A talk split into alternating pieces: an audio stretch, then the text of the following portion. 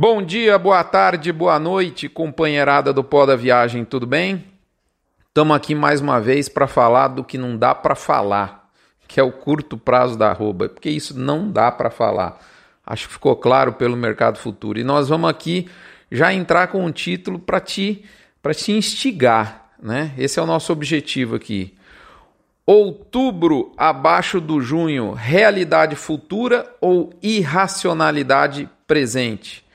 Esse é o curto prazo da arroba, nosso mini front chegando no dia 18 de junho, né, sendo publicado no dia 19, final de semana de uma, de uma, de uma sequência de dias sangrentos na Bolsa para quem opera mercados agrícolas, commodities agrícolas, tá certo? É ou não é verdade? E essas informações chegam para você no oferecimento das nossas parceiras, amigas do Notícias do Fronte, a saber, MSD, Vmax, Nutron Cargill, UPL Pronutiva, Cicobi Cred Goiás, Boitel da Agropecuária Grande Lago, Gerente de Pasto, Asbran e Alflex.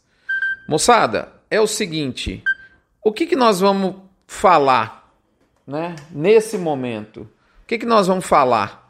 Agora que a festa ia começar, Quer dizer então que azedou o pé do frango? Alguém conseguiu, alguém de vocês aí conseguiu anotar a placa do caminhão que amassou a B3? Hã? Alguém aí conseguiu? E essa amassada foi tão forte que foi ao ponto de retirar todo, né, é, todo o prêmio da curva futura do boi gordo. Ou seja, como o nosso título colocou, outubro 21 cotado abaixo do mercado físico paulista de hoje. Por um acaso nós vamos ter um segundo semestre com uma realidade de preço bem menos atrativa? Será? Essa é a pergunta que o mercado está nos fazendo hoje. É isso que ele está pondo na nossa frente. Bom, isso é o que tem para hoje, né? Mas vamos, vamos, vamos tentar é, dissecar um pouco isso, né? Como me disse um amigo, quando o mercado quer subir, qualquer coisa vira desculpa. Quando quer cair, não é diferente.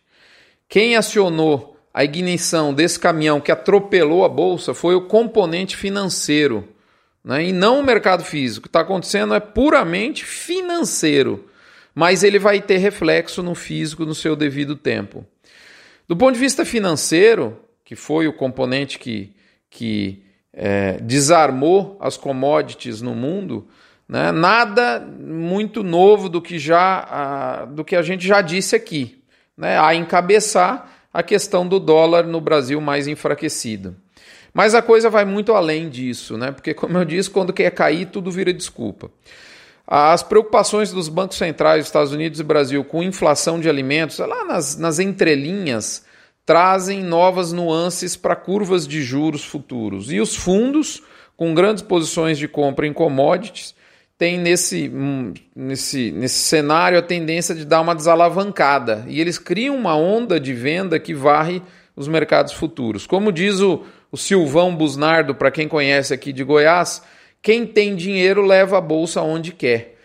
Até a política de biocombustíveis dos Estados Unidos, que foi é, é, alçada a um patamar de destaque com a eleição do Biden, teve o seu momento de repensar, porque a turma está chegando à, conclusão que existe uma correlação muito clara e perigosa de inflação dos grãos e, consequentemente, de proteínas de alimentos.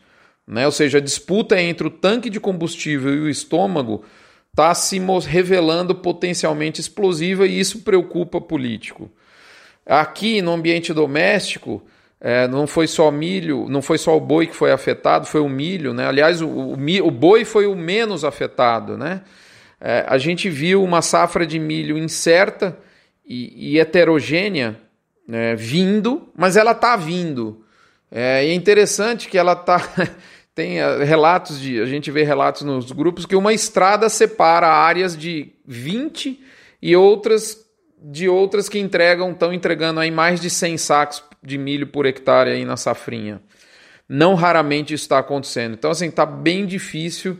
É uma saf safrinha incerta, mas ela está vindo. E aí, nesse ambiente todo de, de, de, de dólar para baixo, commodity, essa bagunça, até o Biden, será que vai rever a política? Será que vai precisar menos de óleo de soja lá nos Estados Unidos para biocombustível? Enfim, nessa, nessa, nessa bagunça aí o comprador some, o comprador de milho some, o vendedor de milho reaparece, no, como que num passe de mágica, e aí a gente vê, por exemplo, os grãos, o milho, cair violentamente, né? Aquela história, sobe de escada e desce de elevador, sempre. É, e no mesmo passe de mágica, algumas pessoas mudam de discurso é, em minutos, né? Então, tipo assim, ah, agora sim o milho mais barato vai levar um aumento do confinamento. É, aí, bom, aí você já tem também o impacto do milho querendo atrapalhar o, o boi futuro de outubro. Cara, é um tsunami, tudo vira desculpa. Então, assim, no meio desse mar de lama, de opinião enviesada, de interesse pesado do ponto de vista financeiro, de gente que tem posição e quer te influenciar a tomar decisões erradas, o que, que dá para a gente filtrar até agora disso tudo? Né? Eu acho que são alguns pontos aqui, mais precisamente seis pontos. Primeiro deles, a bolsa com a curva de preços futuros sem prêmio, ou pior, né, com deságio, vai desestimular mais ainda a oferta de quem estava na dúvida se confinava ou não. O milho ficou mais acessível ao pecuarista, é fato, mas não conseguiu melhorar a conta. Pelo contrário, o que o milho caiu e alivia a conta do pecuarista não paga o que o boi perdeu nas últimas semanas. É só fazer a conta. Frigorífico diz que o milho mais em conta vai aumentar o boi de coxo. Cara, pecuarista já aprendeu a fazer conta, moçada. Pecuarista que faz conta tá é ameaçando rolar o boi que ia ser confinado para o verão. Claro, né, tem uma grande dificuldade que chama pasto para tudo isso. Mas isso está na pauta, não tenha dúvida. Segundo ponto, o boi come milho físico, não come milho na bolsa. Então, assim, o físico do milho não chegou até onde a bolsa foi na alta. Da mesma forma, ele também não vai cair até onde a bolsa vai cair. Isso vale para o milho, mas também vale para o boi. Terceiro ponto. Frigorífico fez escala, com exceção no Mato Grosso do Sul, a escala está até razoável, mas não faz pressão no físico simplesmente porque a percepção de oferta futura não é abundante. Então, assim, de, de toda forma, a indústria parece começar a enxergar que o aperto de oferta pode ser até um pouco menor do que ela própria imaginava. Quarto ponto: o frigorífico testou o teto dos preços do mercado chinês. Não deu certo, foi lá em 7 mil dólares por tonelada de dianteiro e não, não pregou, moçada, não colou.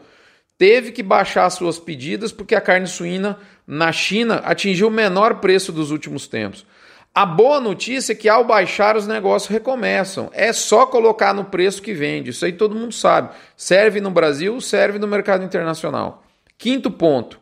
O fundamento de firmeza dos grãos segue, com o estoque de passagem mais apertado dos últimos 30 anos. Isso não mudou e vai voltar a reinar no momento oportuno, e isso em nível global. Sexto ponto. Quanto ao boi gordo da bolsa, o que aconteceu nesses últimos dias foi que os fundos, ou seja, pessoa jurídica financeira, vendeu e os frigoríficos, ou seja, pessoa jurídica não financeira, comprou. Isso para mim diz muito sobre a curva do segundo semestre. Moçada, para a gente finalizar, esse estresse que a bolsa passou, essa derretida de 25 reais, grosso modo, de um boi gordo do outubro, traz uma lição valiosa.